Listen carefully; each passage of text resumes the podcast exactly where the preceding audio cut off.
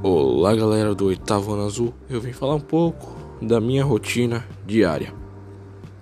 Primeiro eu acordo, arrumo minha cama, escovo um pouco meus dentes.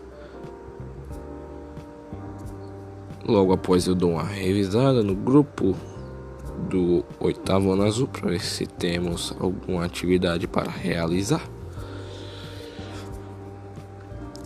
Tomo um belo café da manhã. Vou jogar um pouco de videogame. Logo após é, eu almoço. E depois eu fico um pouco sem distrações. Um pouco entediado.